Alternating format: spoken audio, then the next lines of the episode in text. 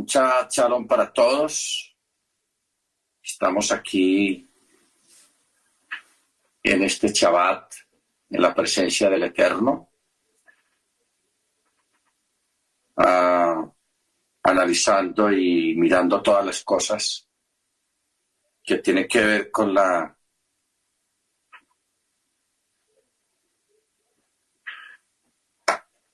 con la paracha. Estamos, hermanos, en capítulo 35 de Chemot, capítulo 35 de Éxodo, en el verso 19. Anoche estuvimos mirando acerca de, de esta paracha Bayakel. Esta paracha tiene que ver, hermanos, con la recogida de todos los utensilios, elementos y de todo lo que se necesitaba para la construcción del Mizcán el sagrado templo. Pero en este caso, al principio fue para la construcción de la tienda de reunión, o sea, el tabernáculo del desierto, porque eso tuvo varias fases. Primero fue el mismo pueblo hebreo que sirvió como tabernáculo para el Eterno. Luego el Eterno manda construir el tabernáculo o la tienda, como el pueblo era en este tiempo era un pueblo nómada, nómada, que iba de un lugar para otro, no podían construir un edificio sólido por causa de, de estar moviéndose continuamente. Entonces por eso se construyó inicialmente una tienda que se armaba y se desarmaba eh, de acuerdo a las correrías. Pero aún para la construcción de la tienda había que tener cuidado en, en el sentido de, de, la, de los elementos y lo sagrado de los elementos. Entonces aquí, en el verso 5, el Eterno le manda a todo el pueblo y les dice, tomen de ustedes una porción separada para el Eterno. Todo generoso de corazón traerá la porción separada al Eterno. Entonces comienza a mencionar un montón de cosas. Está encabezado por oro, plata, cobre, lana turquesa, lana púrpura, lana carmesí, lino, vellocinio de cabra, pieles de carnero teñidas de rojo, pieles de tajachim, tejachim, aceite para luminarias, aceites para el olor de la, y la unción, el incienso para las especias, piedras de onis, piedras de engaste para el efod. Y dice, todo sabio de corazón de entre ustedes vendrá y hará lo que el Eterno ha ordenado. ¿Qué fue lo que el Eterno ordenó? El techo, la tienda, su cobertura, los ganchos, los maderos, las barras, los pilares, las basas, el arca, sus varas, la cubierta, el pelo, la mesa, eh, todos los utensilios, el pan de los rostros, el candelabro, los y los utensilios del candelabro, las candelas y el aceite para el alumbrado, el altar del incienso, las varas del aceite de la unción, el incienso de la especie, la pantalla de la entrada para la entrada del tabernáculo, el altar de la prenda de ascensión, el enrejado de bronce, las varas, bueno, una gran cantidad de cosas. Y para eso, pues se necesitaba los materiales. Y el material, pues no lo iban a comprar allá en Home Center o en Home Depot, porque estaban en un desierto. Entonces, entre todos del pueblo iba a salir el material. Es algo interesante esta parte porque ellos no fueron a adquirir los materiales a otro lado o se lo compraron a alguna nación. No, todo salió del mismo pueblo. Bendito sea el nombre del Eterno. Entonces, por eso en el verso 21 del capítulo 35 dice, y todo varón a quien su corazón había inspirado vino, y todos los que en su espíritu los había motivado trajeron la porción separada del Eterno para la construcción de la tienda de la cita, para toda su labor y para las vestiduras de santidad. Entonces dice, vinieron los varones junto con las mujeres. Todos los generosos de corazón trajeron brazaletes, zarcillos, sortijas, adornos íntimos, cualquier utensilio de oro y todo varón que destinó una porción de oro para el Eterno. Y todo varón que tuviera lana turquesa, lana púrpura, lana carmesí, lino, vellocinio, o sea, todos estos elementos los fueron trayendo. Y todo el que separó una porción de plata y de cobre, trajo la porción separada para el Eterno, y todo aquel en quien se hallaba madera de acacia para toda la tarea de labor, la trajo, y toda mujer sabia de corazón hiló con sus manos y trajeron el hilado, la lana turquesa, la lana púrpura, la, lana carmesí y el lino. Y todas las mujeres cuyo corazón el Eterno las inspiró por el Rúa, con sabiduría hilaron el bellocinio de Cabal. Los líderes trajeron las piedras de onis, las piedras de engaste para el efod y para el pectoral.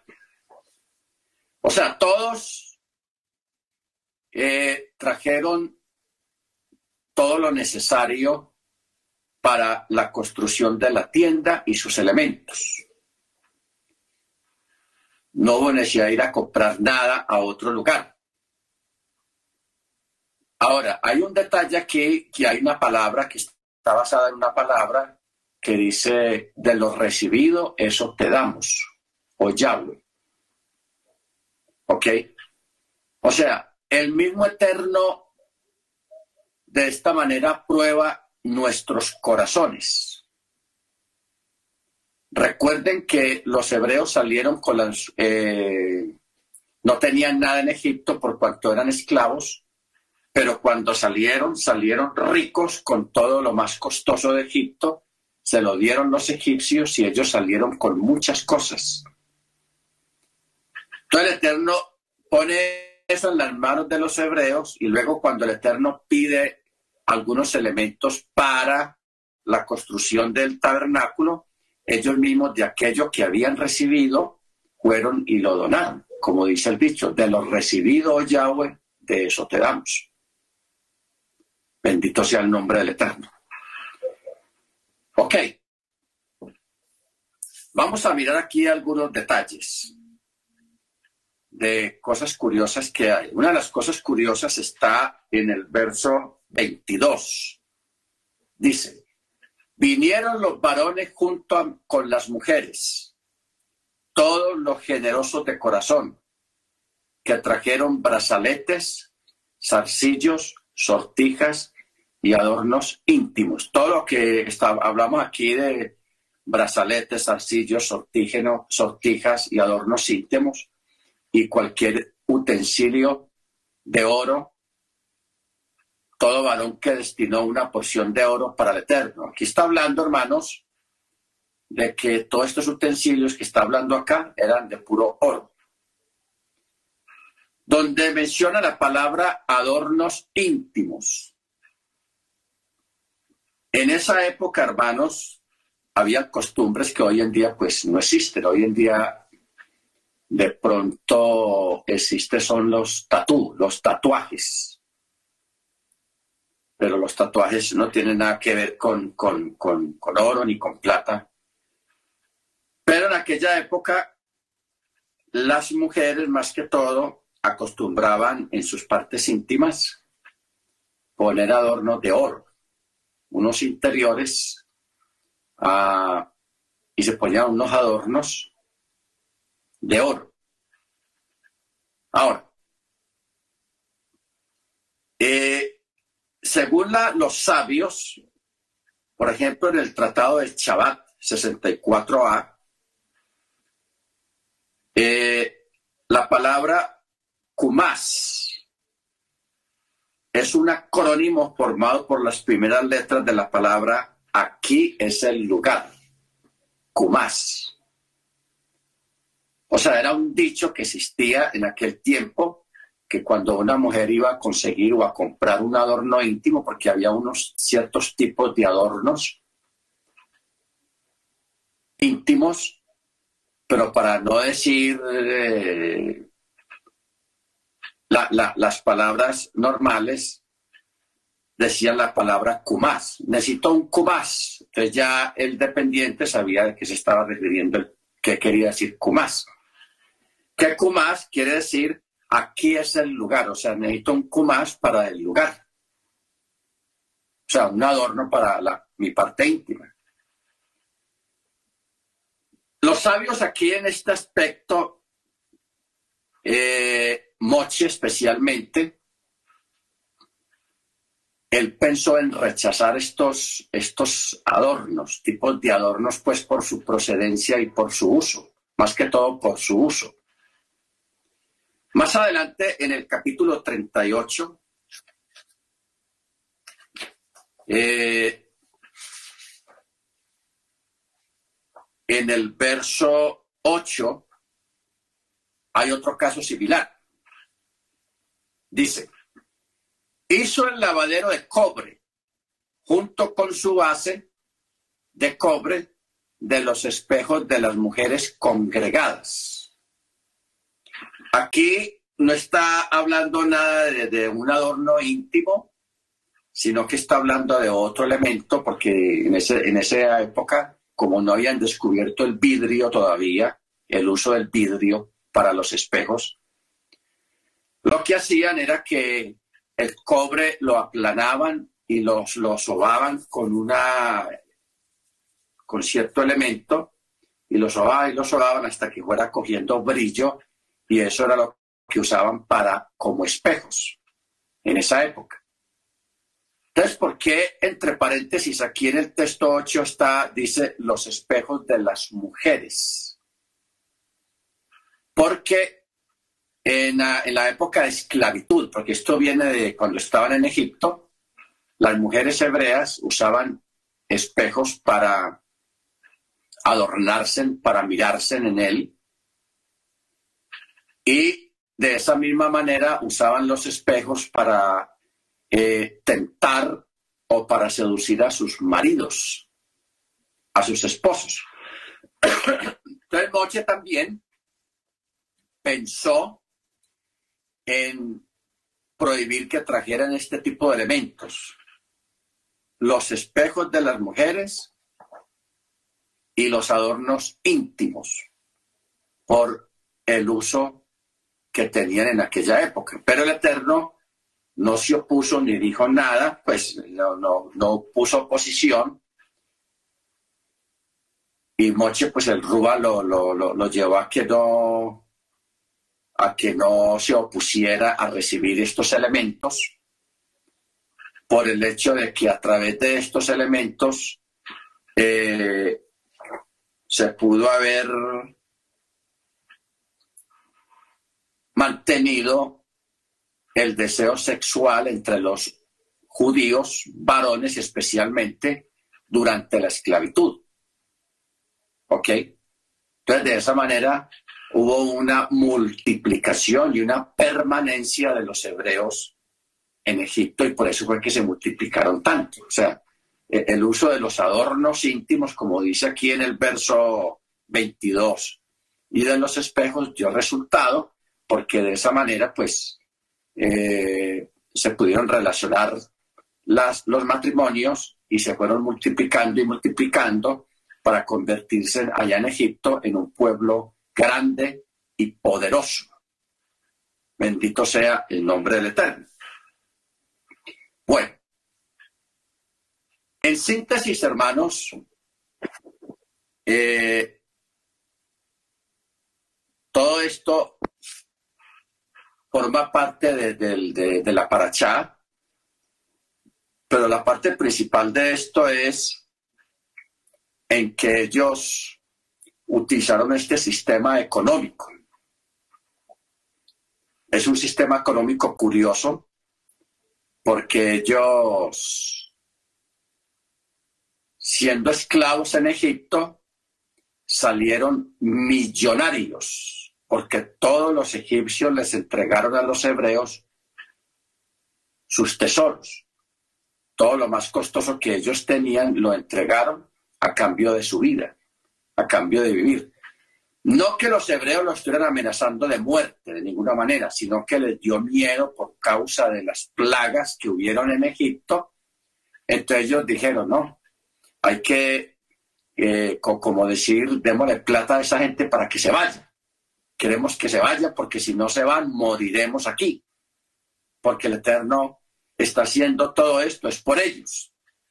Entonces, por eso los egipcios se despojaron voluntariamente de sus riquezas y se las dieron, se las dieron enteramente a los hebreos. Todo lo que era joyas, vestidos costosos, cosas finas, especias aromáticas, perfumes, que todo eso en esa época era muy costoso, todo eso se lo dieron a los hebreos. Por eso los hebreos salieron completamente ricos de allá de Egipto. Entonces, como el Eterno los llevó a vivir en un desierto, o a, hacer, o a recorrer el desierto, pues en un desierto no hay tiendas, no hay Walmart, no hay supermercados, no hay nada. Entonces entre ellos se creó un sistema de cambio, un sistema de trueque, porque unos tenían de pronto madera de acacia que le dieron los egipcios, otros tenían mucho oro, otros tenían plata, otros tenían vestidos, lino, lana, carmesí, en fin, toda esta cantidad de, elementos de oro, de plata, de bronce, de, perfumes, de, en fin, de cuero, de todo eso. Entonces comienza, hermanos, eh, internamente entre los hebreos un sistema económico. Porque el Eterno, por eso es que no los dejó entrar a países o a otros reinos para que ellos no mezclaran no se mezclaran con ellos y porque el Eterno primero quería instruirlos, enseñarles Torah y prepararlos a través de la enseñanza de la Torah para vivir fuera e interactuar con los demás pueblos. ¿Ok? Entonces aquí tenemos un, un, sistema económico basado en el trueque, en el trueque. Entonces, por eso es que el, el el tabernáculo o la tienda de reunión, se construyó prácticamente con elementos que ellos mismos tenían, con los mismos materiales que ellos mismos tenían. Ellos no tuvieron que comprarle nada a nadie porque todo lo tenían ellos, lo cual fue dado por los egipcios y ahí se puede determinar muchas razones en pago por los 430 años de esclavitud o en pago por la misma esclavitud, lo que sea. Pero ellos salieron los que no tenían nada de un momento a otro, eh, resultaron teniéndolo todo. ¿Ok? teniendo muchas posesiones. Esto, hermanos, me parece interesante para analizar en el sentido de que el Eterno puede cambiar la situación de una persona en segundos o en minutos, sea para bien o sea para mal. ¿Ok? Sea para bien, sea para mal, porque una persona en, un momento puede obtener mucho dinero o muchas cosas, pero también esa misma persona en un momento puede no tener nada perder lo que tiene. ¿Ok? Todo eso depende mucho del propósito y la bendición del Eterno, pero al mismo tiempo nos trae una enseñanza. una enseñanza de que toda buena dádiva, todo un perfecto proviene del Padre de las Luces, o sea, del Eterno. Nosotros debemos de ser muy conscientes de que todo proviene de Él, creándonos al mismo tiempo una conciencia de dependencia hacia Él, aunque usted tenga su trabajo, aunque usted tenga su empleo o su negocio, pero de todas maneras, como acabamos de decir hace un momento, toda buena dádiva y todo un perfecto viene de parte del Eterno. ¿Ok? Ahora, cuando nosotros miramos, hermanos, el sistema económico actual, porque el sistema económico en el cual nosotros nos vivimos y estamos dentro de él, no es el mismo de hace 200 años, 400 años, 500 años, porque en la historia de la humanidad el sistema económico ha variado continuamente, se ha ido modernizando, ha ido cambiando de acuerdo a las circunstancias de cada pueblo, de cada nación o de la cultura que exista en el tiempo. ¿Ok? Que exista en el tiempo. Entonces, la, forma económica como se maneja hoy en día no es igual a la de hace 200 años, para nada. Todo ha cambiado. Y estos sistemas, el que tenemos ahora es un sistema que fue creado por el hombre, no por el eterno. No por el eterno. ¿Ok? Sino por el hombre. Entonces, hay una, hay una profecía que habla de la opresión del hombre contra el hombre. Por eso hay alguien que decía en forma humor negro, como se llama, dice que es hoy en día hay que tenerle más miedo a los vivos que a los muertos. Y es la realidad. ¿Ok? Porque estamos en un tiempo que fue profetizado por el mismo Machía y por los profetas y por los agiógrafos, los apóstoles, que ellos describieron, perdón, ellos describieron con palabras abundantes el comportamiento, cómo sería el comportamiento y las actitudes de los seres humanos para este tiempo. Y todo se ha cumplido de una manera perfecta y concisa. ¿Ok? Ahora, yo recuerdo hace unos cuatro años en una clase, yo hablaba, hablábamos de que el sistema educativo, el sistema comercial, el sistema de trabajo, el sistema médico, el sistema social, en el cual nosotros estamos viviendo en este tiempo es un sistema que no es perfecto, que no es bueno y no pinta nada bien y que es un sistema opresivo, controlador y manipulador. ¿Ok? Cuando uno mira, hermanos, en la Torá, más que todo, el sistema económico y familiar que el Eterno creó. Porque el Eterno formó al pueblo y por eso lo separó y lo puso a andar por el desierto para enseñarles un sistema económico y para enseñarles un sistema familiar un sistema social y un sistema religioso. Eso es la Torah. O sea, nosotros hermanos en este tiempo con la sabiduría y el entendimiento que nos da la Torá y el Rúa, debemos de analizar bien a, dónde es que nos quiere llevar la Torá, qué es lo que la Torá a través de las parachot nos quiere enseñar a nosotros, qué es lo que nos quiere enseñar y cuál es el reflejo de lo que hay ahí en la Torá para nosotros.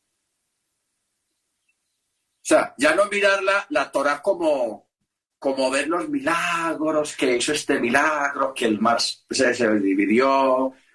Hay que entrarnos más allá porque todo tiene un trasfondo y todo tiene un propósito.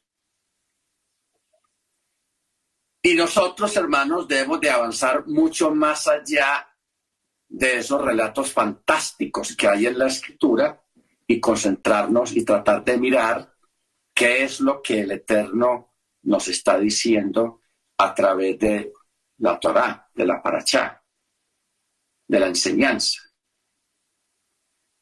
¿Qué mensaje nos está transmitiendo? Porque es que la Torá abarca todas las áreas, abarca la parte espiritual, la parte moral, la parte social, la parte familiar, la parte íntima y la parte eh, administrativa también y la parte religiosa. Todo está aquí en la Torah. Si nosotros aprendemos a extraer de ahí lo que es para nosotros, porque por algo tenemos la Torah. La gente que está afuera no tiene la Torah. Ellos andan en otra onda, en otro rollo, en otras prioridades y en otras cosas. Pero si nosotros estamos aferrados y apegados a la Torah y estamos escudriñándola, estudiándola y tomándola como base para nuestra vida diaria, hermanos, debemos de aprender a, a discernir qué es lo que el Eterno quiere con nosotros a través de la enseñanza de la Torah. ¿Ok? Porque no piense usted que a través de la historia todos los grandes imperios han tenido el mismo sistema económico. No. No todos han tenido el mismo sistema social. No. No todos han tenido el mismo sistema moral. Tampoco tampoco. ¿Ok? Por eso nosotros que somos hombres y mujeres de Torah debemos de, de aprender a extraer de la misma Torah lo que el Eterno quiere que nosotros seamos y lo que el Eterno quiere que nosotros entendamos. O sea, el mensaje implícito que hay en la misma Torah.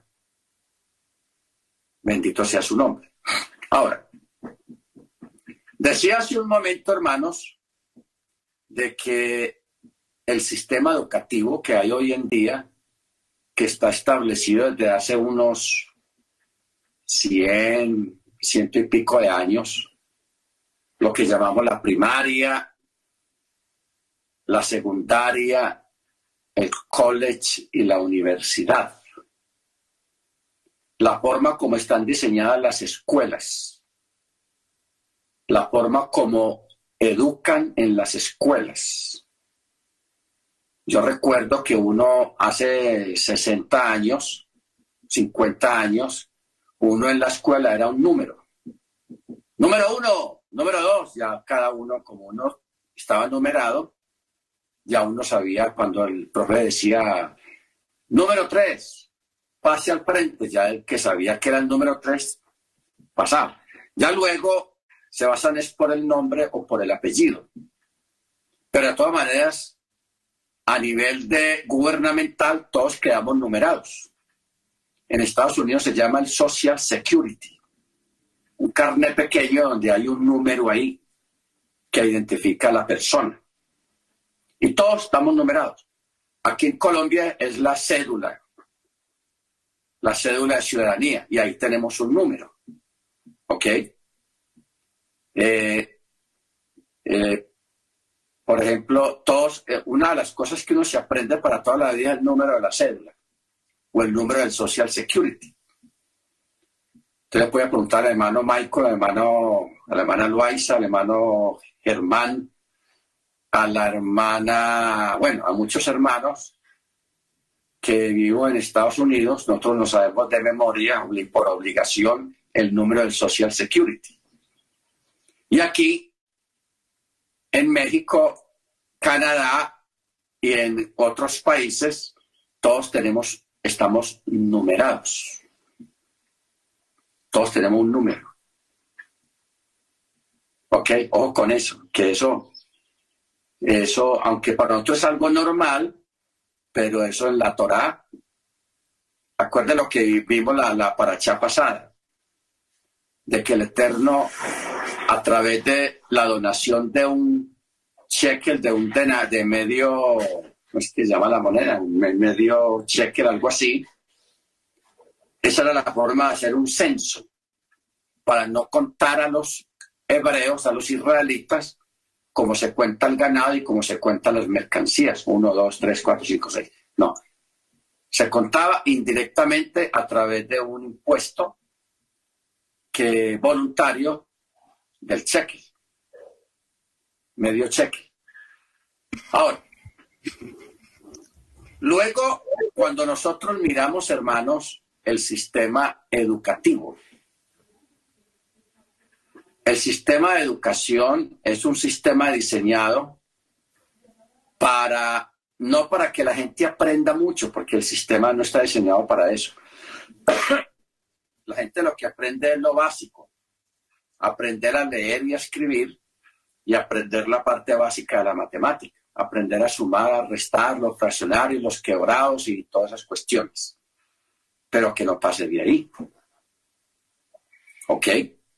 ¿Por qué? Porque la, educación superior está destinada solamente para la élite, para la élite, para los hijos de la élite, a quienes los preparan para asumir el mando cuando los viejos van muriendo, ellos los van reemplazando y mantener la élite ahí.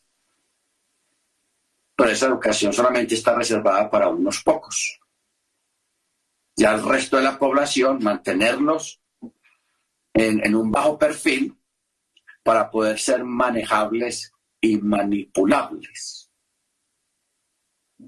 Ahora, mire usted, hermanos, yo le voy a hacer un recordatorio. Y usted va a ver que eso es así. Acuérdese usted cuando usted estaba en kinder o en primaria. La forma como usted lo, entrenaron y le enseñaron en la escuela, porque usted no sabía nada más y usted estaba en la escuela. Usted era un niño o una niña. Acuérdese del diseño de la escuela, una puerta principal, ahí hay un director, hay una secretaría y cada salón tiene uno o dos o varios maestros donde te enseñan unas materias básicas que es matemática, religión, sociales, geografía, educación física, eh, en fin, lo normal de, un pensum para estudiantes.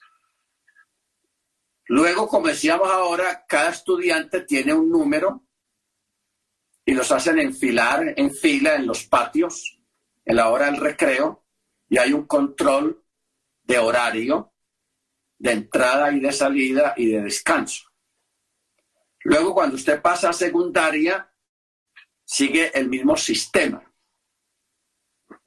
El sistema viene a cambiar un poco en el college y en la universidad. Cambia un poco, pero el lugar, la planta física es la misma. Un edificio, una puerta principal, un director o un rector porque todo hay un rector. O sea, los que controlan. Luego viene, de acuerdo al país o a la universidad, vienen lo que son los, las clases, dependiendo del tipo de carrera que la persona vaya a hacer, pero todo muy limitado. Y todo con un control y todo controlado a nivel de enseñanza, o sea, no, promueven mucho la, la iniciativa del estudiante, la producción del estudiante, sino que solamente promueven lo que siempre han promovido desde que uno entró en kinder. Obedezca, obedezca, obedecer órdenes. ¿Ok? Y producir para alguien. Le han convertido históricamente a los seres humanos en máquinas de producción, para que produzcan para otros. ¿ok? Producir para otros.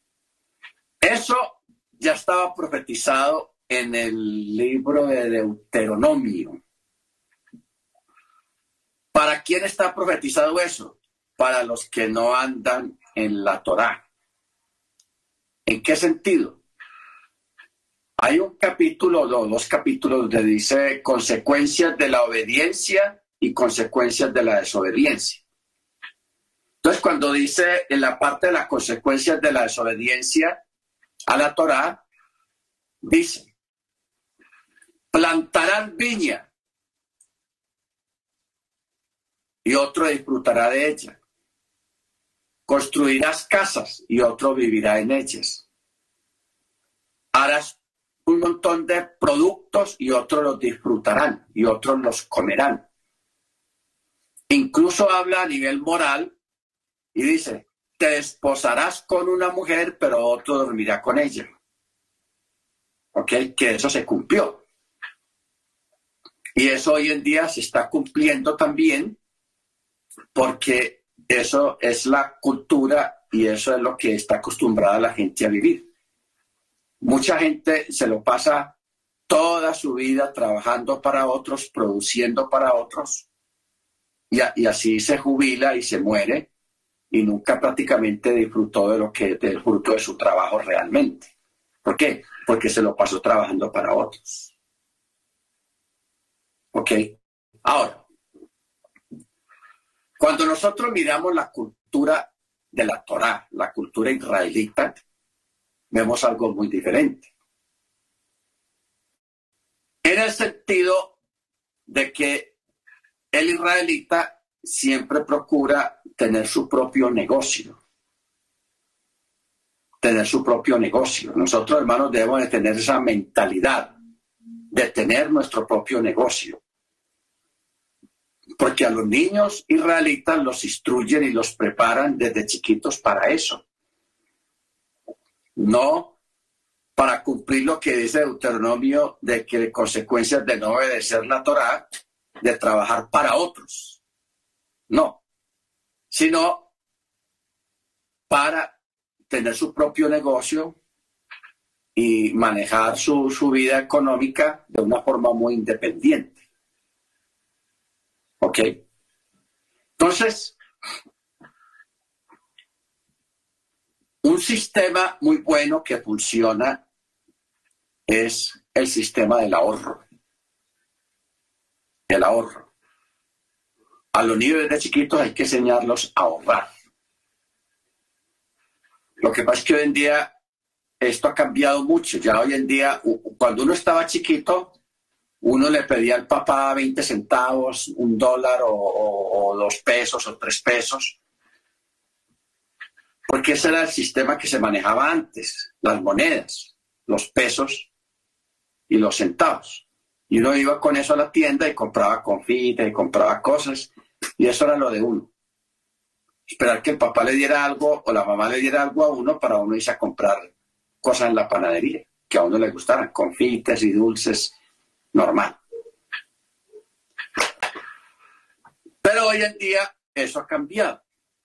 Ya los niños prácticamente casi no piden dinero, ya piden son cosas quiero mi iPod, quiero mi Stexio, mi Xbox, quiero mi celular, quiero mis audífonos para, escuchar música. Y, o sea, ya los niños ya no piden tanto dinero, sino que ya, ya no piden el dinero para comprar algo, sino que ya piden ese algo que quieren. El celular, el televisor, lo que, lo que quieran comprar o, los tenis o los zapatos o la, o la ropa de marca, ya ellos eso es lo que piden hoy en día. O sea, las culturas van cambiando. Pero sí se puede todavía, hermanos, enseñarle a los hijos, a los niños, el asunto de ahorrar. Porque es que la clave de todo está en el ahorro. El ahorro. Entonces, por eso es que los sabios le enseñan a los padres que cuando un padre le va a dar a un niño dinero, supongamos que le va a dar un ejemplo, 10 dólares. Viene la mamá y le dice, venga, mijito, ¿cuánto le dio su papá? Ah, me dio 10. Bueno, guarde 5. Y gaste esos 5 nomás. Los otros 5 los, los va a guardar. La próxima vez que, que alguien o su papá le dé algo, hacemos lo mismo. Me da la mitad. Entonces se va haciendo de un ahorro, un ahorro a través de los años. Cuando el niño ya llega a los 18 o los 20 años, tiene el tremendo dinero ahí ahorrado. ¿Por qué? Porque se lo impusieron, que aunque el niño se incomode de que le quiten la mitad, pero no sabe que la ventaja que va a tener más años más tarde, cuando tenga ya un dinero ahorrado, uy, ya tengo un, un ahorro, mira esto. Si no se acostumbra a eso, hermanos, dinero recibido, dinero gastado. Y no hay ahorro, no hay esa cultura de economía. ¿Ok? Que eso es lo que hay que tener, cultura de economía, de ahorro. Baruachén. Porque hoy en día hay una enfermedad, bueno, hace muchos años. Yo recuerdo allá en New Jersey había una hermana que ella tenía que estar en un centro comercial comprando cosas y no la necesitaban, porque si no se estresaba. Le daba estrés y se ponía de mal humor y, en fin, se ponía muy mal. Entonces tenía que estar gastando. Y eso, hermanos, es un mal espíritu y eso existe y hay mucha gente así. Hay gente que el día que no tengan un peso en el bolsillo se ponen mal, les da estrés, se ponen nerviosos, hasta se enferman. Y eso es una enfermedad porque estamos viviendo dentro de una cultura, la cultura de consumo, de consumir. Y ahí truenan de nuevo las palabras del profeta Isaías. porque gastáis vuestro dinero en lo que no es pan y vuestro trabajo en lo que no sacia? Oídme atentamente y se deleitará vuestra alma con grosura. Hay que ahorrar. Hay que guardar. Porque eso es lo más sabio a nivel económico que puede hacer una persona, hermanos. Hay que ahorrar. ¿Ok? O sea, no dejarnos llevar por el sistema, porque hay un sistema de consumo. No sé si usted se ha preguntado ¿Por qué construyen tantos centros comerciales? ¿Por qué hay tantas tiendas? ¿Y por qué no hay más hospitales? ¿Por qué no hay más escuelas? ¿Por qué construyen más tiendas que hospitales y escuelas? ¿Por qué? Porque hay un espíritu de consumo y porque hay ciertas fuerzas ocultas que les conviene que la gente consuma, que la gente gaste, que la gente lo que reciba lo gaste rápido. ¿Por qué? Porque eso mantiene un engranaje y una maquinaria económica que hace ricos a los ricos, hace más ricos a los ricos, y el pobre, como forma parte del engranaje, no retiene nada. ¿Por qué? Porque lo, que recibe lo gasta. ¿Por qué? Porque hay un espíritu y hay, una, hay un sistema de consumo eh, muy agresivo y muy fuerte. Muy fuerte. Bendito sea el nombre del Eterno. Ahora, ustedes saben, hermanos, que esta semana eh, pasaron unas cosas muy curiosas, que fue la caída de un banco en Estados Unidos, el, allá en, California. Este banco no era el, más grande, pero sí está entre los grandes, pero no es el más grande tampoco. Hay otros más grandes allá.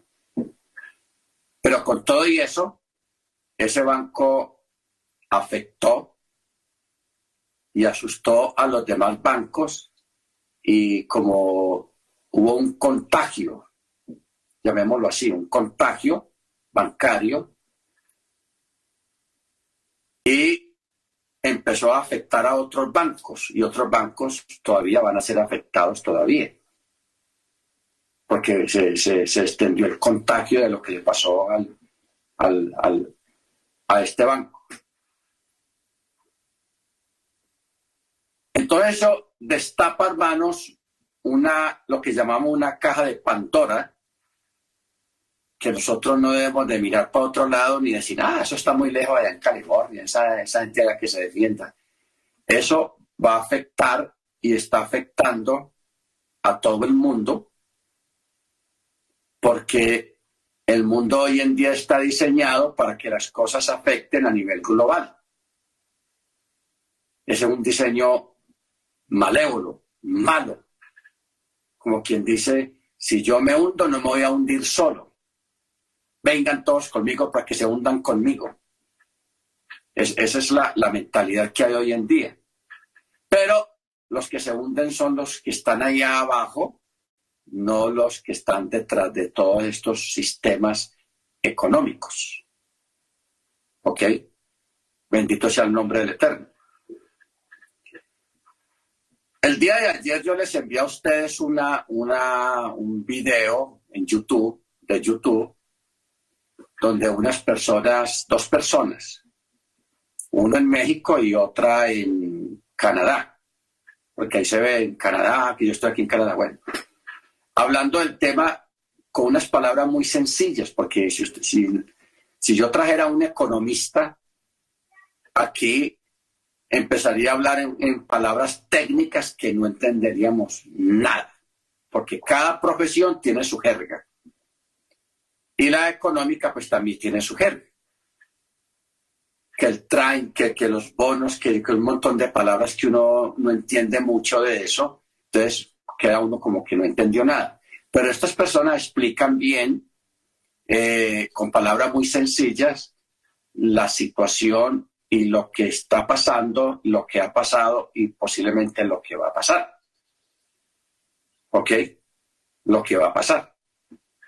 Porque yo recuerdo hace años, cuando estaba más pequeño, eh, yo recuerdo que las monedas o los billetes decían 10 pesos oro, así decía, 10 pesos oro dos pesos oro. Ahí estaba la palabra oro. ¿Por qué? Porque esas monedas o esos billetes estaban respaldados por oro en el banco, en caso aquí en Colombia, en el Banco de la República. Estaba ahí. Había un respaldo. ¿En qué, qué significa ese respaldo? Es que si a usted ese billete se le deshace en la mano o se le o está roto, usted puede llevar las dos partes del billete y ya se lo cambian por otro porque tiene un respaldo y porque hay un respaldo allá en el banco. ¿Ok? Luego, de un momento a otro, la palabra oro desapareció de los billetes y de las monedas. ¿Qué fue lo que pasó? Porque quitaron la palabra oro, 10 pesos oro. Igualmente con las monedas en los Estados Unidos y en Canadá había una, en, las monedas había antiguas, estamos hablando de monedas de 1970, de, así en esos años, siempre salía la palabra del respaldo del oro que tenía esa moneda en el banco. Pero ya de un momento a otro hay monedas, pero no hay la palabrita del respaldo. ¿Por qué? Porque todo eso desapareció. Desapareció. Porque caímos, hermanos, infortunadamente en manos de unos depredadores económicos muy grandes. Por ejemplo, yo le voy a hacer una pregunta a usted. Usted se acuerda eh, en el año 2021, pues hace dos años, con lo del COVID, que hubieron las cuarentenas que paralizaron todo el sistema productivo en todo el mundo, en la mayoría, no en todos los países, pero sí en una gran mayoría, mandaron a la gente y los encerraron. Y uno piensa que todo se paralizó, pero no todo se paralizó. En esas cuarentenas, hermanos, hubo un grupo de personas que se hicieron millonarios, hicieron mucha plata. Entonces uno le pregunta, pero ¿cómo así que hicieron mucha plata si todo estaba cerrado? No, hay, no habían tiendas abiertas, no habían fábricas produciendo. ¿De qué forma se hicieron millonarios? Pues hermanos, se hicieron millonarios y les quedó gustando en haber hecho plata de esa manera, tanto dinero y hacerse millonarios de esa manera, que tienen ya eh, este diseño de lo que está pasando ahora, que eso se va a extender y que viene unos movimientos muy desagradables a nivel económico en todo el mundo. ¿Ok? Entonces, eh, ¿sabe? Me llama la atención porque el, sistema económico de la Torá es un sistema diseñado para que todo israelita viva bien, o sea, no tenga falta de nada, esté bien. Es lógico que van a haber algunos que dependiendo del tipo de negocio que tengan, pues van a ganar unos más que otros, porque una cosa, una cosa es vender lapiceros o, o sí, lapiceros, y otra cosa es vender joyas. Es muy diferente, hay más ganancias y más volumen de dinero se, se maneja en, en, en los que venden joyas que los que venden lapiceros. ¿Ok? Pero de todas maneras, el que vende lapiceros le va a ir bien. Va a estar bien. Bendito sea el nombre del Eterno. Ahora, la Torah, hermanos, yo siempre eh,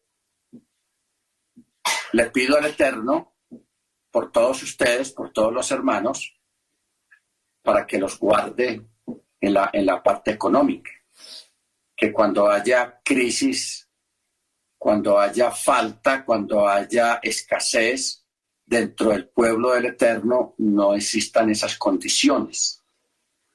Entonces yo siempre le digo al Eterno, Señor, así como usted guardó a los hebreos, que vinieron las plagas, vino una cosa y vino la otra y vino la otra, vino tinieblas, vino la, la, la el, el, saltamontes, vino todas estas plagas que asolaron a Egipto, que era un imperio económico e imperial en aquella época, pero que a los hebreos que estaban ahí al lado no los afectó. No les pasó nada. Que así, en este tiempo, que a nuestro alrededor haya la crisis que haya, pero que para nosotros no la haya. Para los creyentes no la haya para los que celebramos Shabbat, celebramos las fiestas, así sea torpemente, así sea no perfectamente como el Eterno quisiera, porque tratamos de hacer lo mejor posible, pero que, el Eterno mire esas cosas, hermanos, como, como un acto de, de misericordia hacia nosotros, aunque nosotros no celebremos Shabbat, no lo celebramos con ese propósito de que no nos falte nada, porque no, no, no ese es el propósito. Nosotros obedecemos Torah, obedecemos mandamiento, es por ganar el favor del Eterno y por obediencia y por amor a la Torah, por amor al Eterno, no por un beneficio. Pero que al menos el Eterno mire eso como una forma de guardarnos, de ayudarnos y de preservarnos, así como Él preservó a, los hebreos en Egipto. ¿Ok? Bendito sea el nombre del Eterno. Porque siempre debemos de pararnos, hermanos, a veces en las promesas. ¿Ok? En las promesas del Eterno.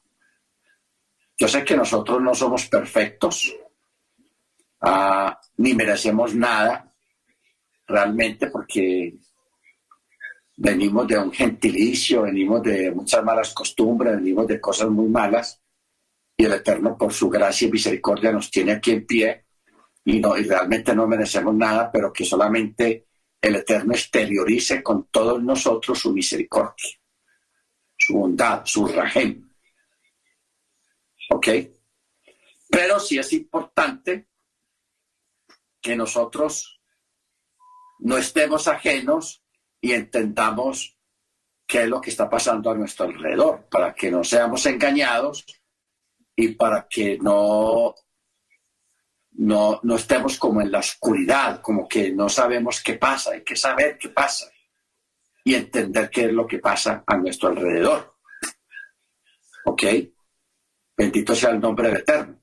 Entonces yo por eso les envié ayer, hermanos, ese, ese video porque me pareció muy interesante, muy interesante saber esos detalles. Y para respaldar lo que yo siempre les he dicho a ustedes, que cuando usted vean las noticias, que el gobierno, que el ministro yo no sé qué, el de salud, el de lo que sea, empiece a hablar cosas cuando se presenta una situación en el país, usted no crea. ¿Cuál es la clave? Cuando el gobierno diga, señores, todo lo tenemos bajo control, no crea eso. Es al contrario. Cuando el gobierno le diga a usted, quédense en sus casas, no salgan, salga. Y cuando el gobierno le dice, salga, no salga. ¿Ok? O sea, siempre creer lo contrario. Creer lo contrario. Porque estamos, hermanos, en un tiempo de mucha manipulación y de muchas mentiras muchas mentiras. Hoy en día me llama la atención, al menos aquí en Medellín, porque ahora a finales de este año comienzan las campañas para elegir alcalde. Y hay, una, hay algo que está de moda desde hace años, es que una persona invierte mucho dinero en influencers esa gente que pone videos en, YouTube, en Telegram, en TikTok y en todas esas redes sociales, les pagan dinero para que hablen bien de la persona que le está pagando para que hablen bien de esa persona. Entonces, claro, el TikToker o el influencer le dan 100 millones, vea, le da 100 millones para que en estos cinco meses usted hable bien de mí, eh, monte fotos y, haga, y hable bien de mí y, en fin, empieza como una campaña de hablar bien de, esa persona, pues esas personas les pagan, hermanos. No piense usted que es verdad lo que están diciendo y que esa persona es un fiel seguidor de. No, a esa gente le están pagando. Le están pagando.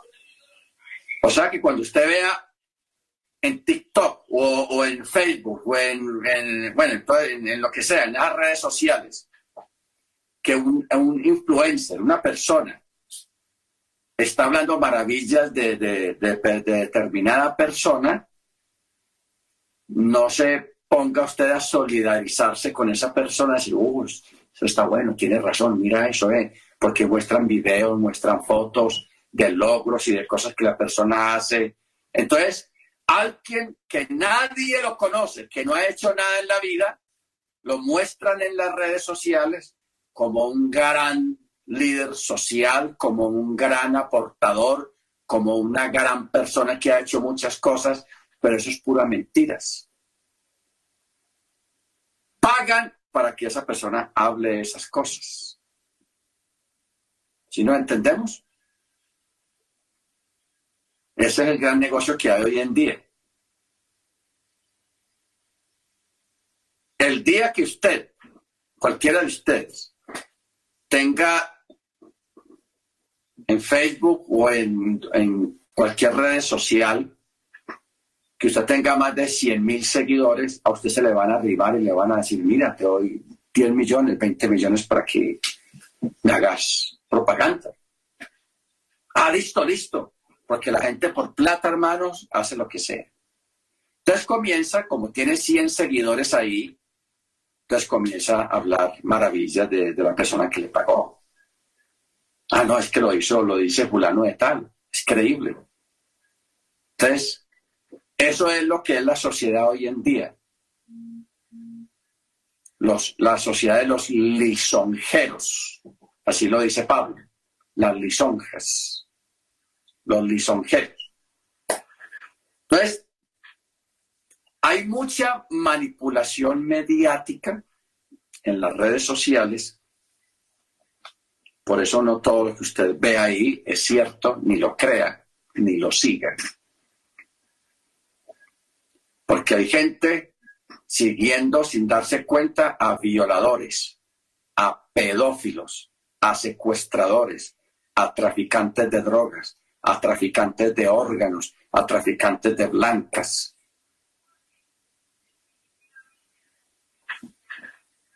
y son seguidores de esas personas. Uno, uno, entonces el Eterno que sabe todas las cosas, ¿cómo estará el Eterno allá mandando la mano a la cabeza? Uf, fulano de tal, que guarda chava, que celebra mandamiento, siguiendo semejante personaje y hablando hasta bien de ese personaje. ¿Mm? ¿Cómo queda uno, hermanos? Nosotros debemos de ser seguidores solamente de uno solo nuestro Adón Yeshua Hamachie. Amén. Que nuestro Adón Yeshua no necesita una página de internet, ni Facebook, ni Instagram, ni Telegram, ni WhatsApp, ni nada de esas cosas para hacerse notar. Solo con que nosotros nos levantemos por la mañana vivos, ya tenemos de qué agradecerle a Él y de seguirlo a Él cuando abrimos su Torah, la Tanakh, tenemos de dónde alimentarnos y de dónde regocijarnos. Bendito sea su nombre. Entonces, hermanos, eh, tenemos que hoy en día usar la sabiduría del Eterno para lidiar con este sistema en el que estamos ahora porque estamos bajo un sistema, hermanos, que ya peló el cobre, que ya mostraron abiertamente lo que realmente quieren hacer y lo que realmente son. Pero nosotros necesitamos estar instruidos y estar apercibidos de las estrategias de ellos y de lo que realmente pasa para no ser engañados, para no ser estafados, porque en este momento hay millones de personas que ya se dieron cuenta que los estafaron, que les robaron. Unos con las pirámides, otros con los sistemas bancarios, otros eh, con sistemas económicos y lamentablemente pues han perdido mucho y otros están camino a perder porque hay un mal, hermanos, que está en la escritura, escrito muy claramente, que dice en, a través de un texto, cuando dice que la raíz de todos los males es el amor a quién? Al dinero. La raíz de todos los males es el amor al dinero. Entonces, una cosa es la necesidad básica del dinero, que todos tenemos para los gastos normales, pero otra cosa es cebarse uno y enamorarse uno y que le entre a uno la, avaricia y, y, el amor al dinero, a la abundancia de dinero, ya ahí vienen los males y los daños, que eso es lo que ha, ha traído muchos males y muchas desventuras. ¿Ok? Muchos males y muchas desventuras. Muy bien. Ustedes recuerdan que desde hace tiempos, desde hace tiempos, eh, hemos hablado de estas cosas de la economía, en especial lo que vimos ahora y que pronto no nos dimos cuenta. En el verso 5 del capítulo 35 comienza con algo muy curioso. Tomen de ustedes una porción separada para el Eterno, todo generoso de corazón traerá la porción separada al Eterno. ¿De qué habla? Oro, plata, cobre, pero comienza con el oro y la plata especialmente con el oro. Entonces, hermano Michael, siempre hemos acudido a él para, para que nos hable acerca de, lo que es el oro y que todo va a terminar en el oro porque la economía comenzó de esa manera y va a terminar de esa manera. Todas esas monedas plásticas que hay hoy en día, que el dólar, que el euro, que el yen, que todo, todo eso se va a acabar. Siempre va a quedar el mismo elemento que es el oro, plata y bronce. Eso va a quedar porque eso es real, es lo único real que hay. Si usted tiene una cadena de oro o de plata, eso es lo único real y lo único que vale. ¿Ok? Porque hay una profecía que todos la saben, donde habla de que los, dice que los ricos tirarán el dinero por sus ventanas. Porque va a llegar un momento en que esos billetes de cualquier denominación, de cualquier país, eso va a ser lo que es papel. No va a valer nada. Va a perder su valor, porque el valor que tienen esos billetes es un valor ficticio, dado por un gobierno, pero lo que realmente vale es lo que usted tenga. Si usted tiene oro, plata, una casa, un pedazo de tierra, pero más que todo un pedazo de tierra, eso es la, mejor adquisición que una persona puede tener, tener un pedazo de tierra.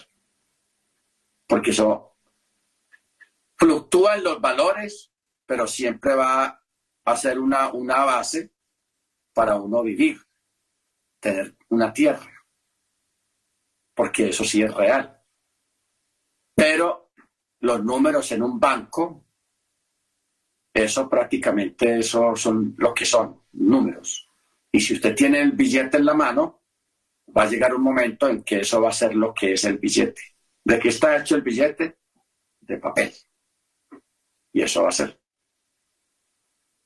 Entonces, hermano Michael, yo hablé con él ahora para que nos ayude a, entender un poco y ampliar un poco sobre el video que, que les envié, que pusimos ahí en, en, WhatsApp, sobre la Fed, o sea, por qué la Fed está quebrando su, su propia economía.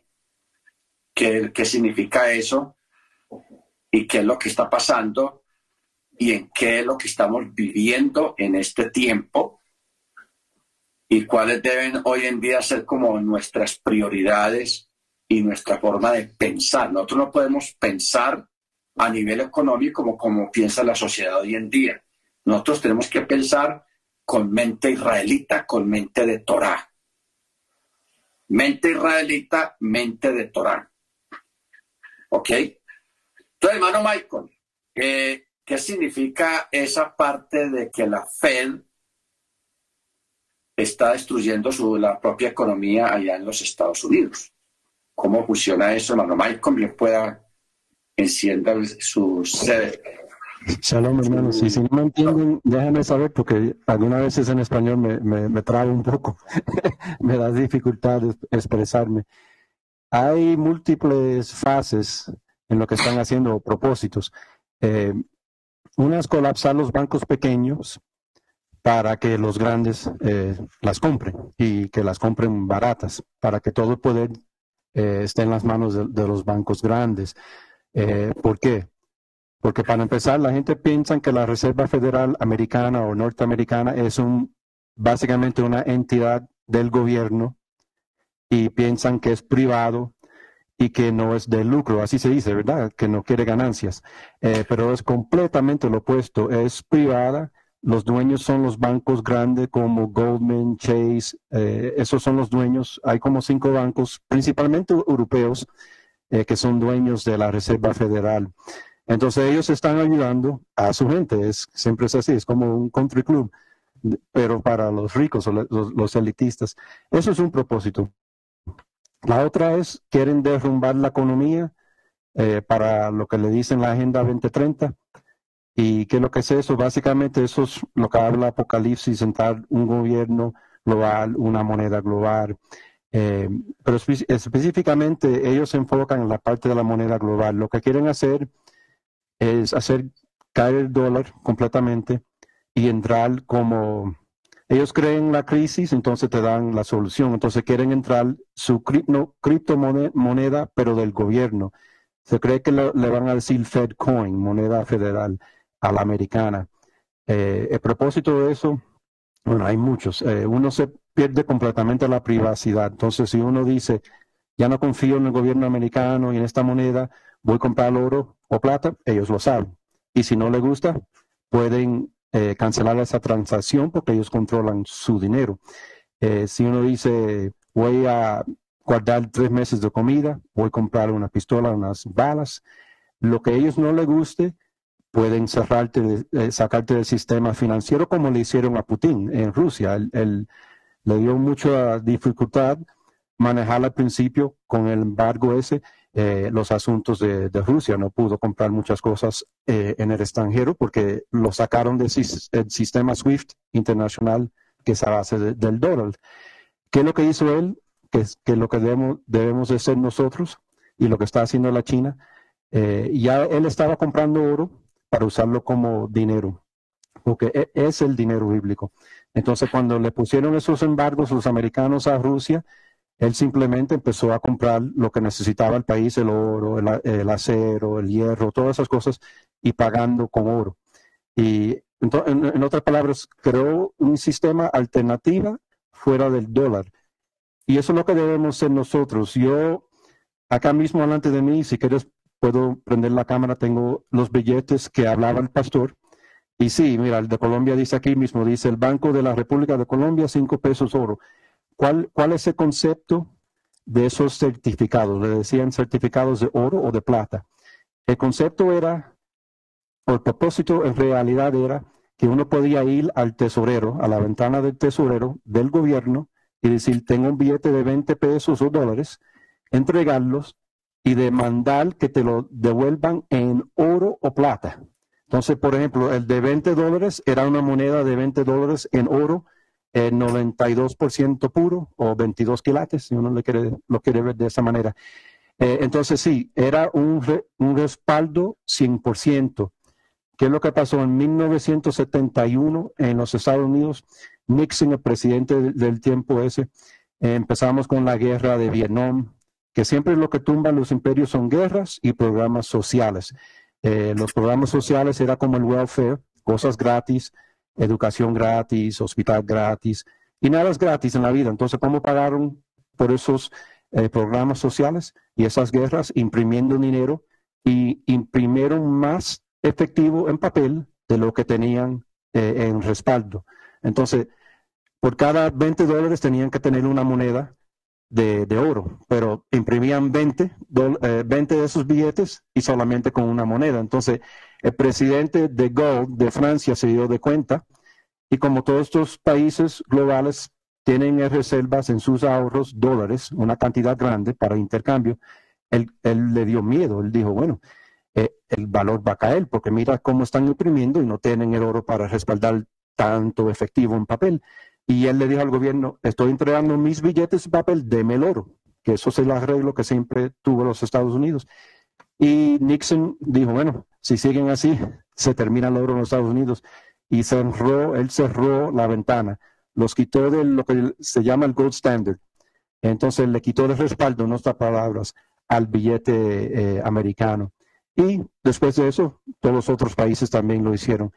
A tal punto que en este momento no hay país en la tierra, en el mundo, que tenga respaldados sus billetes con oro o plata. No hay ni uno. La última fue eh, Suiza. Entonces, lo que tienes en su mano eh, es un instrumento de deuda. El billete ahora, de deuda, perdón. Lo que dice su billete, en vez de decir oro o plata, dice lo siguiente en inglés, como el dólar, dice nota. Y los que son contadores saben lo que quiere decir esa palabra. Una nota es una deuda. Entonces, en sí no es dinero, porque si uno mira lo que es dinero, dinero tiene un valor intrínseco. Solo por ser lo que es, tiene un valor, el oro y la plata. No tiene que tener respaldo de un gobierno, ni decir USA, ni Canadá, ni México, ni, ni Colombia. Es, tiene valor porque es, es un metal que se puede usar para joyas, los dientes, espejos, electrónicas, lo que sea. Eh, pero lo que tienes hoy en día tiene cero valor. El día que el gobierno americano diga, bueno, vamos a salir con un, billete nuevo, le cambian el nombre y ya hasta no tiene valor. Y eso ha pasado en la historia. Em, estoy hablando mucho, perdón, pero quería decir algo, lo que habló el pastor de la profecía, que los ricos van a tirar el dinero por las ventanas. Eso ya pasó y va a pasar otra vez, pero pasó en Alemania y por eso subió Hitler al poder, porque lo que pasó ahí es endeudaron a Alemania después de la Primera eh, Guerra Mundial a tal punto que quebraron la economía Alemania, de, Alemania, porque le dijeron tienes que pagar por todo el daño que hicieron con esa guerra. Y como le, dañaron a tal punto esa economía, eh, siempre sale un dictador de esas cosas porque la gente se pone desesperadas y buscan solución y, siempre viene alguien así que le da la solución. Eh, al principio él sí, Hitler sí subió la economía, porque lo que hizo es eh, devolvió a dinero puro original de la escritura, oro y plata, y la, economía creció y los bancarios vieron, vieron eso y no les gustó y ahí resultó la Segunda Guerra Mundial porque lo, lo tenían que quitar, quitar del poder. Todo dictador que viene contra el dólar o los bancos centrales o el dinero falso lo matan. Saddam Hussein fue uno porque dijo yo quiero oro y plata por mi aceite. Gaddafi lo mataron los Clintons, la misma razón. Él dijo yo quiero oro y plata, ya no quiero más dólares. Y cada vez que sube un líder y dice que no quiero dólar, quiero oro y plata, lo matan. Eh, entonces, ¿cómo, ¿cómo nos protegemos nosotros como creyentes? o tenemos que mirar la escritura. Si uno lee la escritura, las versiones antiguas, no las modernas tanto, pero las antiguas, cada vez que usan la palabra dinero en la moderna, esa palabra no lo vas a encontrar en las, en las antiguas. Siempre usan la palabra oro y plata. Nunca, nunca dicen efectivo o dinero. Siempre es oro y plata. Entonces, comprar, si pueden, mejor es, es la plata, monedas de plata. Ah, si no puedes comprar plata, eh, cobre sería lo segundo. Eh, si no puedes comprar cobre, eh, tierra agrícola. Aquí en Colombia la tierra agrícola, en especial si es muy como en el bosque, no cerca de una ciudad, uno lo puede encontrar baratico, un hectárea o algo así. En los Estados Unidos también, como en, en estados como Kansas y Idaho, esos estados que son casi completamente agrícolas y en Canadá también, hasta incluso más, creo yo, y en México. Pero esas son las tres cosas. ¿Cuál es el pensamiento? Si uno estudia la historia, eh, cuando se cae la moneda de un país, siempre es como un espejo, el oro y la plata sube. Y no la misma cantidad, sube hasta más. Por ejemplo, cuando se cayó la moneda en Venezuela por la dictadura de Maduro y Chávez, eh, si se cae la moneda 50% valor, el oro y la plata sube 100 o 150. Entonces es como algo que te protege contra la inflación, porque ¿qué es lo que pasa? La gente ven la caída del efectivo, lo venden y van y compran oro y plata y por eso sube y te protege contra la inflación. Pastor, no sé si tienes otras preguntas, porque si hablé un poco eh, demasiado, me dejas saber.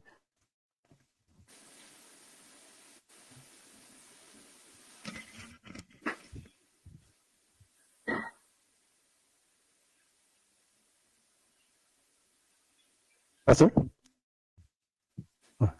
Hola, oh, eh, ¿Tienes otras preguntas, pastor? ¿Otro, otro tema que quiera que toques?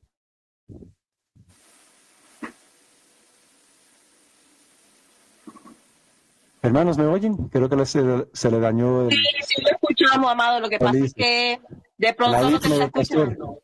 pero no tenemos preguntas. Creo que se le dañó el audífono. More, ¿me escucha, More? Ahora sí le escucho, es que el audífono tengo problemas la cuerda. Oh, sí, pastor. Eh, eh, quería... que enseñe foticos o prendo la cámara y le enseño las, los billetes esos antiguos y las monedas? Pues sí, unos dos o tres, claro que sí. Déjame prender, prender la luz para que vean. Hágale.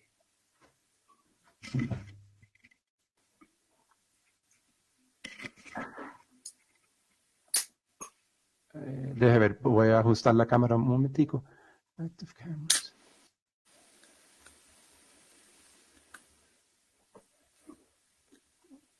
No me ven, ¿verdad?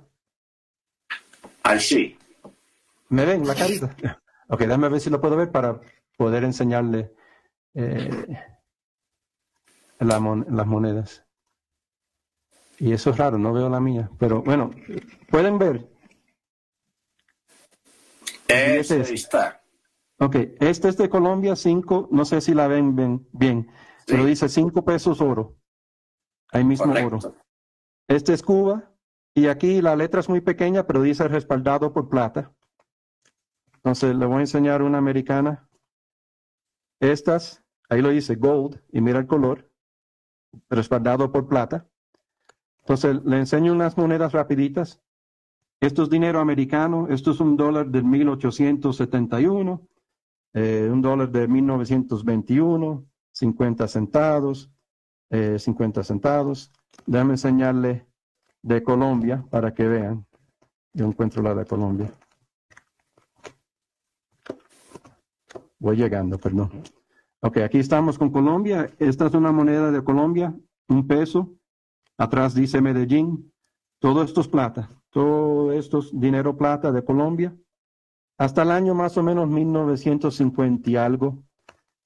Entonces le voy a enseñar Canadá y, México para que vean. Estas son modernas. Esta es moderna.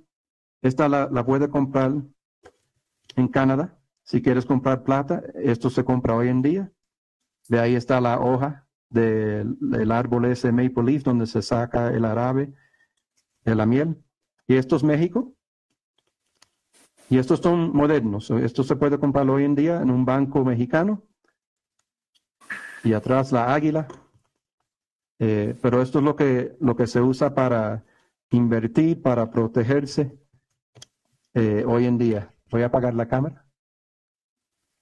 Pero sí, eso es, eso es lo que se usa, pastor. Eh, uno que se, si se quiere proteger, eh, la plata sería lo mejor. El oro es, el oro hay problemas con el oro porque es, es, muy caro y te pone en peligro cuando la gente sabe que uno tiene oro. Y también como es tan valioso, cuando uno tiene un valor muy alto, si uno quiere comprar una bolsa de mercados, ¿cómo te dan el cambio? La moneda cuesta mucho y, y va va a costar mucho más la moneda de, de, lo, de, lo, que cuesta el mercado que está comprando uno. Con la plata no pasa así. Con la plata, eh, una moneda de 10 centavos, que es bien pequeña, te, paga exactamente la bolsa de, de, mercados, de leche, de pan, de huevos, lo que sea. Entonces uno puede hacer el intercambio. Eh, si no puedes, el cobre también es otra opción, aunque no es tan ideal, pero sí es una opción. Ah, ok. Bueno, gracias hermano Michael. Lo que yo quería que nosotros sí supiéramos, hermanos, era, usted sabe de que hace muchos años se habla de un proyecto que se llama 2030. 2030. Ese proyecto 2030 ya está en acción. ¿De qué trata el proyecto 2030? De que hoy en día todos los gobiernos procuran que la gente tenga deudas, que usted tenga deudas y no tenga nada. Entonces, cuando una persona tiene deudas, prácticamente se vuelve dependiente del gobierno o de los bancos. Y los bancos pues te tratan mal, tratan de quitarte, de que usted no le quede fácil pagar su deuda, para que usted se convierta en un trabajador del banco y que usted solamente viva y trabaje para el banco y usted no tenga nada. ¿Ok? ¿Para dónde va eso? De que el, el proyecto 2030 trata precisamente de eso, de que nadie tenga nada, para que todos seamos dependientes de esas grandes instituciones. Entonces, eh, eso es, por eso es la, la, las famosas crisis, por eso vienen tiempos en que le dicen a la gente, bajan las tasas de interés para que la gente se anime a comprar casas, carro y cosas así,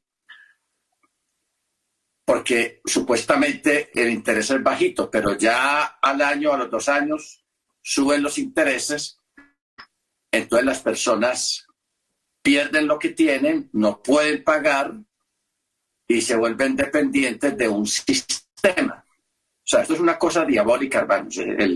Ese, ese proyecto 2030 realmente es una, es una trampa mortal porque quieren esclavizar a los seres humanos económicamente, a todos. Entonces, por eso lo que decía el, hermano ahora sobre las grandes guerras que han habido, la guerra de, de Vietnam, la Segunda Guerra Mundial, la guerra de Irak, lo de Gaddafi, lo de ahora en lo de Ucrania, todos contra Rusia. ¿Por qué? Y China también, porque son países hermanos que están tratando de salirse de ese sistema. Son países que están tratando de salir de ese sistema y este sistema no quiere. Entonces, ¿qué hacen? Les arman una guerra para tratar de suprimirlos. Entonces, por eso ahí cae, cayó Saddam, cayó Gaddafi, cayó fulano y tal, y a través de las redes sociales, porque ese es el otro problema que hay. Cuando usted ve películas americanas, ¿quiénes son los, los, los héroes de las películas americanas? Los americanos. Los chinos, los rusos, los africanos son los malos de la película, siempre. Y los americanos siempre son los buenos de la película. Eso es una forma de manipular mentalmente las masas, la gente, especialmente los que viven en, el país donde producen la película, para que la gente vea a estos otros países como enemigos, como los malos de la película, y justificar que los hayan, le hayan hecho, le hayan hecho guerra y les hayan hecho, los hayan destruido. ¿Cuál es el problema que tienen ahora? Que se estrellaron con Rusia. Ellos pensaron que a Rusia los iban a, iban a acabar con Rusia rápido, pero Rusia resultó ser un hueso duro de roer. Entonces, ellos están encartados ahora porque están desesperados por el 2030. El 2030 es que en el 2030 ya tienen que tener todo el mundo controlado económicamente y despojado de todos sus bienes. ¿Ok? O sea, nunca olvide eso, hermanos. El 2030 es un sistema que para, le faltan siete años, que para el 2030 quieren despojar, que ya todo el mundo haya sido despojado de sus bienes, que todo el mundo haya perdido todo. Porque, ¿cuál es el, el, asunto hoy en día, hermanos? De que los mismos gobiernos producen los números en la computadora. Entonces, cuando usted va y consulta su cuenta, a usted le dicen, ah, usted tiene tanto en el banco. Pero ¿qué pasa? Que cuando el gobierno quiera, hacen desaparecer eso porque ese dinero realmente no existe. O sea, si todos nosotros fuéramos empresarios y millonarios, entenderíamos mejor este asunto. Lo que pasa es que como nosotros no somos empresarios, ni tenemos mucho dinero, no entendemos cómo funciona eso. Pero, por ejemplo, un país como Argentina, que le hicieron lo que hemos explicado aquí, lo del corralito. Lo del corralito. Aquí en Colombia nos tienen acostumbrados que en cada quincena se cae la señal de Internet de los bancos. Siempre pasa eso en cada, en cada quincena. Eso no es casual, ni es que haya un problema técnico, eso lo hacen adrede para acostumbrar a la gente, porque va a llegar un momento en que la gente va a querer entrar al sistema bancario a, chequear su cuenta o a Neki y todas esas cosas donde la gente mueve su dinero y eso nunca va a aprender otra vez. O sea, va, va, a quedar bloqueado. Usted va a ir al banco y le van a decir de que el sistema está caído. Esa es la palabra clave para toda la gente. Está caído el sistema. Pero eso lo hacen adrede. Eso no es que el sistema esté caído, sino que eso lo hacen a propósito para que la gente se vaya acostumbrando a ese, a ese, a ese ritmo de que se cae el sistema cada quincena, pero va a llegar un momento, va a llegar un día en que el sistema no va a funcionar. Y la gente le va a decir a usted, no, usted no tiene nada, no hay dinero, eso no, no, no lo hay. ¿Ok? Porque el 2030, el proyecto 2030 se trata precisamente de eso, de despojar a la gente de sus posesiones. Por eso eh, me causó extrañeza y preocupación el año pasado que el alcalde de aquí de Medellín dijo de que él quería que aquí en Medellín no hubiera carros, que nadie tuviera carro, que por el clima, que por la, el medio ambiente y todo eso. O sea, estos políticos ya forman parte de eso del 2030. Ellos no quieren que usted no tenga ni carro, ni moto, ni casa, o sea, que nadie tenga nada. Nadie tenga nada para poder depender del Estado. El Estado se vuelve el protector, el proveedor, y así convierten a la gente en esclavos. Una esclavitud moderna. Ese es el 2030, hermanos. Que nadie tenga nada, que usted no tenga ni su casa si la tiene, ni su finca, no tenga nada, ni dinero. Entonces, por eso hay mucha gente y muchos países que no están de acuerdo con esto y que saben qué es eso, que están comprando oro. La mayoría del oro que sacan de Colombia, de Latinoamérica, de África y todos esos metales costosos, lo están comprando los árabes, la China, Rusia, Turquía, porque esos son países que se están saliendo del sistema del dólar. O sea, esa gente sabe que es el 2030 lo que viene. Los que no saben son los, los occidentales, o sea, los europeos y los de América. Aquí nos tienen con el contentillo de las películas y del consumo y los celulares, y nos tienen embolatados con eso. Pero eso es una trampa. Pero estos países sí saben qué es eso y por eso ellos están invirtiendo mucho dinero en comprar oro.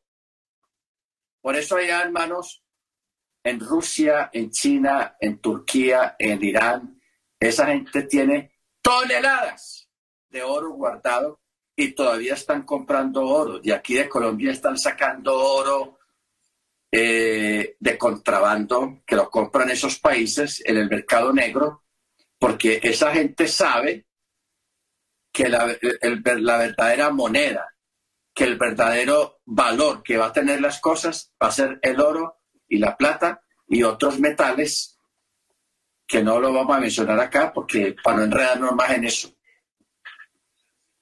Porque lo que es Europa, lo que está pasando ahora de que Europa se está quebrando, la crisis económica que hay en Europa, eso es con el propósito de quebrar a Europa, quebrar a América, tanto Norteamérica, Centroamérica como Sudamérica, quebrarlos económicamente para crearles una dependencia, una dependencia económica y convertirlos en esclavos, en esclavos. ¿Ok? Entonces, porque... Pastor, un, aportico. En ese eh, video usted recuerda que hay una, dijo el señor, de que un banco, compraron un banco allá en Europa por un, ¿cómo es que se llama la moneda de, libra? Por una libra. O sea, las libras esterlinas. Entonces uno, uno se pregunta cómo funciona eso de, por ejemplo, aquí en Colombia. Yo recuerdo eh, hace años en la iglesia pentecostal, en, la, Filadelfia, alguien le vendió a la iglesia, al pastor, le vendió la, un local de una iglesia muy grande, un local muy bueno, por un dólar. Entonces, claro, uno ve eso, uno oye eso y uno dice, uy, eso es un milagro comprar una iglesia, un local por un dólar. Porque hace como dos semanas compraron un banco allá en, en Europa por una libra esterlina. Por una libra. Entonces uno dice, pero ¿cómo funciona eso? E, eso sí funciona. Pero funciona en el sentido de que eso de la libra o comprar una, un local por un dólar, eso es simbólico. Simbólico. ¿Por qué? Porque los números existen solamente en el papel o en la pantalla de su computadora o en la pantalla de su celular. ¿Ok? Ahí solamente existe eso. Porque los gobiernos que están haciendo están creando los números. Por ejemplo, usted va a hacer un préstamo para comprar una casa y usted nunca va a tener todo el efectivo en la mano, sino que a usted le mandan el número. La casa, ¿cuánto neta que le prestemos? Ah, 150 millones de pesos. Entonces a usted le, le hacen la transferencia y cuando usted va a comprar la casa, usted la transfiere a dónde? Otra vez al mismo banco. ¿Ok? O sea, transfiere eso al mismo banco que le está prestando el dinero porque la casa es del banco. Pero usted va a pagar durante 20, 30 años, va a trabajar para ese banco, para pagar la casa. Cuando usted se atrase, le quitan la casa. Pero ¿qué es lo que va a pasar ahora? A usted lo, van a encuellar, lo van a encerrar subiendo el interés. Por eso ahí decían de una persona en Canadá que compró una casa y estaba pagando 1.800 dólares canadienses cuando comenzó. Y hoy en día está pagando 4.800 dólares canadienses, o sea, más del doble. Y esa persona ya no es capaz de pagar semejante cantidad. Porque si usted compra una casa y y se compromete a pagar los 1.800 dólares porque usted alcanza y tiene la capacidad de pagar los 1.800. De pronto, 2.000 dólares o 2.500, ya usted dice, no, yo no soy capaz, no puedo prestar ese dinero, pero para 1.800 sí. Entonces se los prestan, pero cuando te suben el interés y te lo doblan, paga más el doble de lo que estaba pagando. Entonces, ¿qué hace usted? Entrega la casa. Se queda sin nada y tiene que pagar unas penalidades y seguir pagando al banco por algo que usted ya no tiene en la mano. ¿Ok? Entonces, hermanos, ese es el 2030, que a eso hay que prestarle mucha atención, ponerle mucho cuidado y, como dice el hermano Michael, hay que procurar, hay que bregar, es a tener algo sólido en la mano, un pedazo de tierra y a librarse de las deudas. Tenemos que librarnos de las deudas, no tener deudas. Porque a la gente que tenga deudas hoy en día los van a quebrar subiendo los intereses para que usted no sea capaz de pagarlos. No, es que el sistema, que la inflación, eso es puro cuento. Ellos mismos lo están haciendo para que usted no sea capaz de pagar. ¿Ok? Entonces, hay que bregar a no tener deudas. Y si usted tiene deudas, salir de ellas, como sea, para no tener compromisos con eso, porque hoy en día, hermanos, uno, en Estados Unidos, un 70% de la gente que tiene su carro, que tiene su casa, que tiene su lo que tenga, lo debe. Porque Estados Unidos es una cultura de deudas. La gente dice, ah, voy de vacaciones, voy para Europa, voy para Hawái, voy para San Andrés, voy para tal parte. Entonces, uno piensa que, que vea, que la gente sí tiene plata, que la gente sí está viviendo bueno. E, esos viajes de placer que la gente se está dando, los quedan debiendo, porque es con dinero prestado. ¿Ok? Entonces la persona disfruta sus cuatro o cinco días de vacaciones y se lo pasa dos, cuatro, cinco años pagando ese, esas vacaciones. Entonces, los bancos le están copiando a los pagadiarios o a los gota gota. Que a una persona le prestan un millón de pesos, un ejemplo, y, lo, y le suben tanto el interés que esa persona se lo pasa hasta 20 años pagando un millón. 20 años.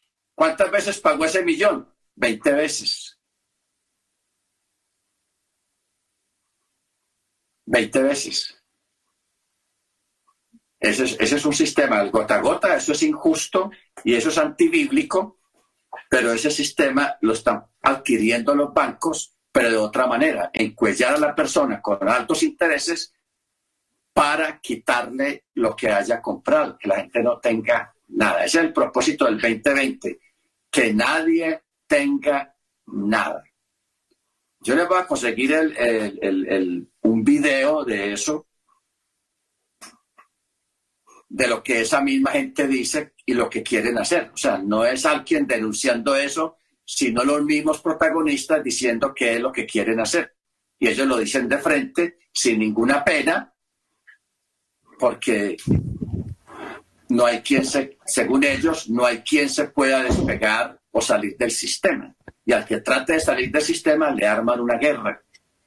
el que la guerra de Ucrania. El, el, que dijo eso fue el líder. Es lo que está pasando allá. Es una lucha de culturas económicas y morales. Porque uno queda horrorizado. Los videos que uno ve hoy en día de Estados Unidos llevando eh, estas personas que se visten, hombres que se visten de mujer, haciendo shows en paños menores. Como si hombres, como si fueran mujeres, haciéndole shows a los niños o sea, travestis. Y eso de la, de, la identidad de género, hermanos, cambiándole el sexo a niños pequeños, porque le preguntan al niño, ¿tú qué quieres ser? ¿Quieres ser hombre o quieres ser mujer?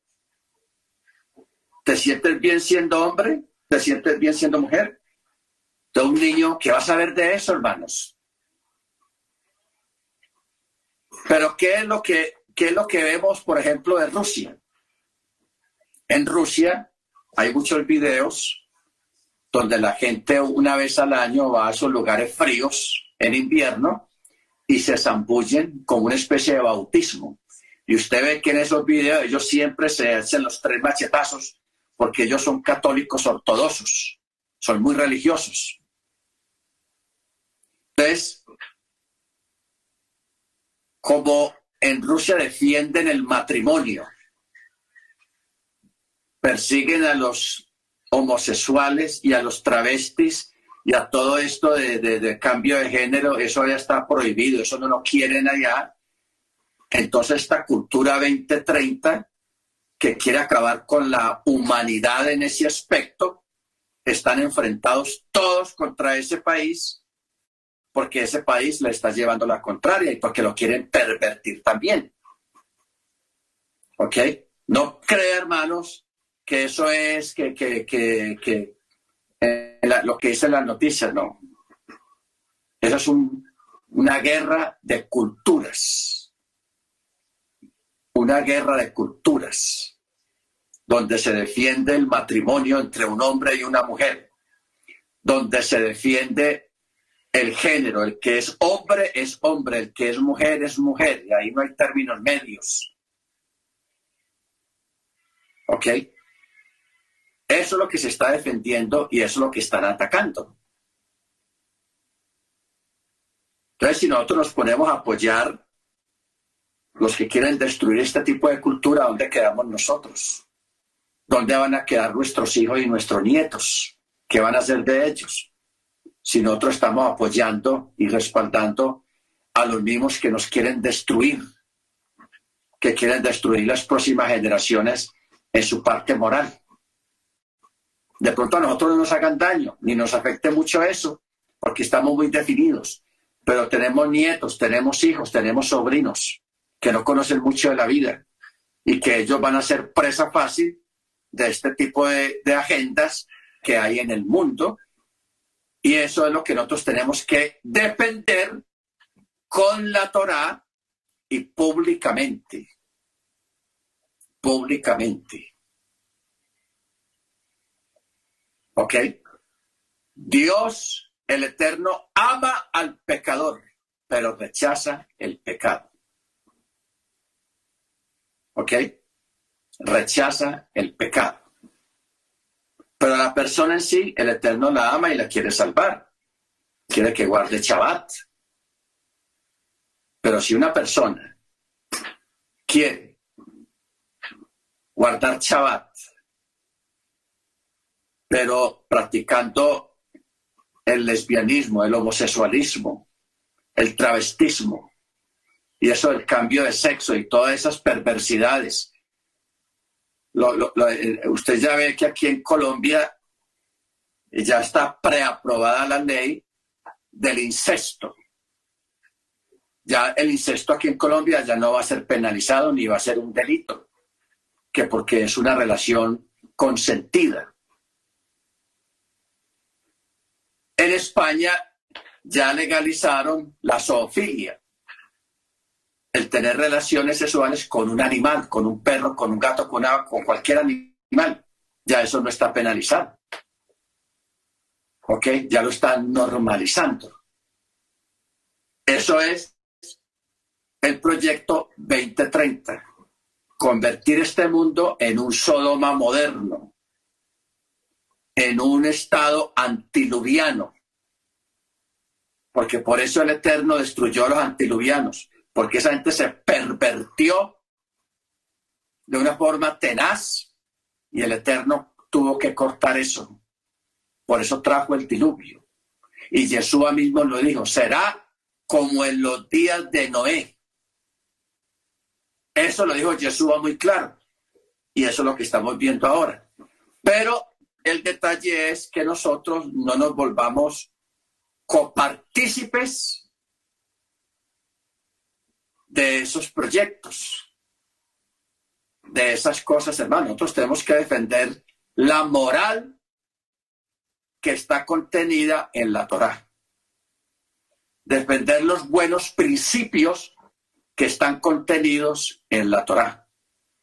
Defender el matrimonio entre un hombre y una mujer no entre un hombre y un hombre o una mujer y una mujer o entre una mujer y un perro, porque ya en Alemania, en Dinamarca, ya aprobaron el matrimonio que una persona, un ser humano, se puede casar con un animal. Eso ya está ahí. Esas propuestas las tiene esta gente 2030.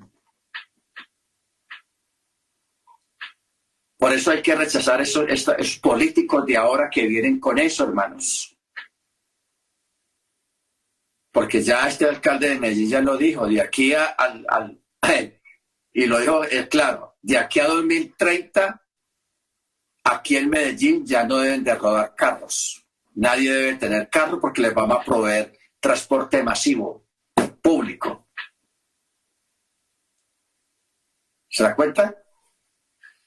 Entonces, por eso quieren acabar aquí con la producción petrolera, la producción de gas, para que la gente, con la excusa de que eso contamina y yo no sé qué, pero es para que la gente, como la mayoría de los carros son de petróleo o, o de gas, la gente tenga que no tener carro. ¿Ok? No tener carro, pero eso no es por el asunto de la salud o el medio ambiente, no, eso es puro cuento. Eso es la Agenda 2030, crear una dependencia de que nadie tenga nada. Y pervertir completamente la sociedad. Entonces nosotros no podemos quedarnos callados ante eso, denunciarlo y decirle a los creyentes y a las personas, eso no está bien. Tener el coraje, tener el valor de pararnos con la Biblia en la mano y decirle, eso no está bien. Eso no honra la Torá.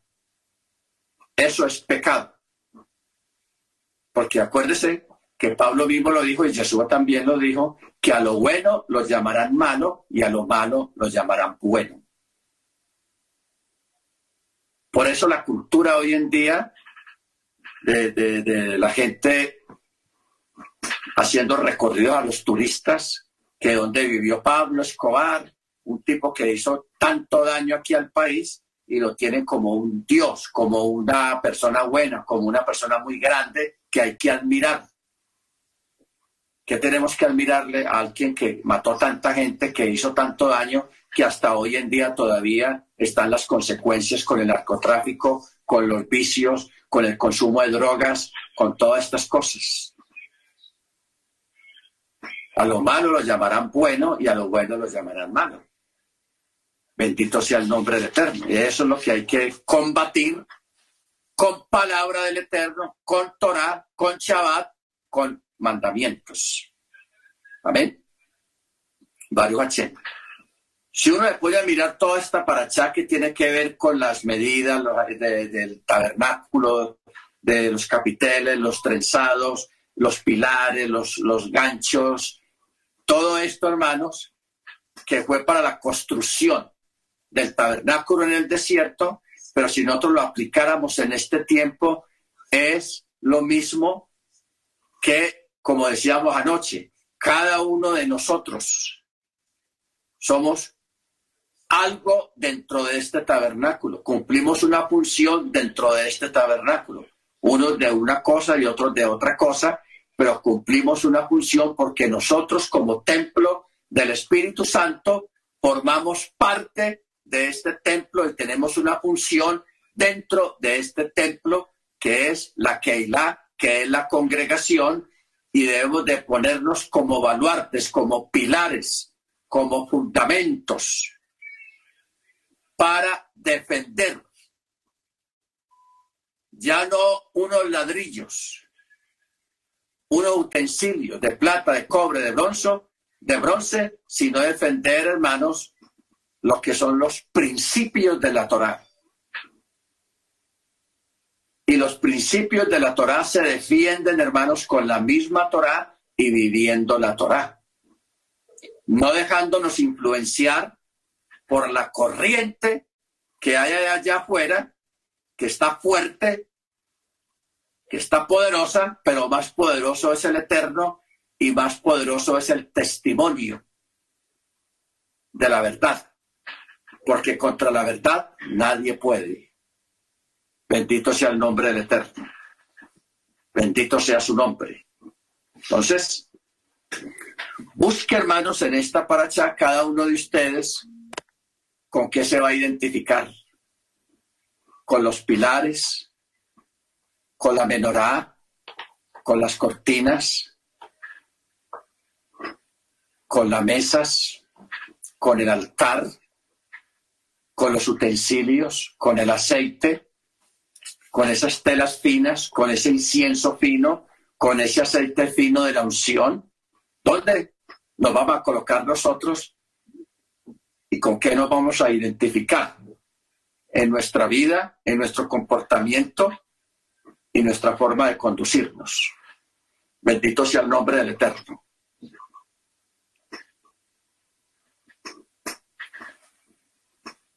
Bueno, vamos a, hermanos, a,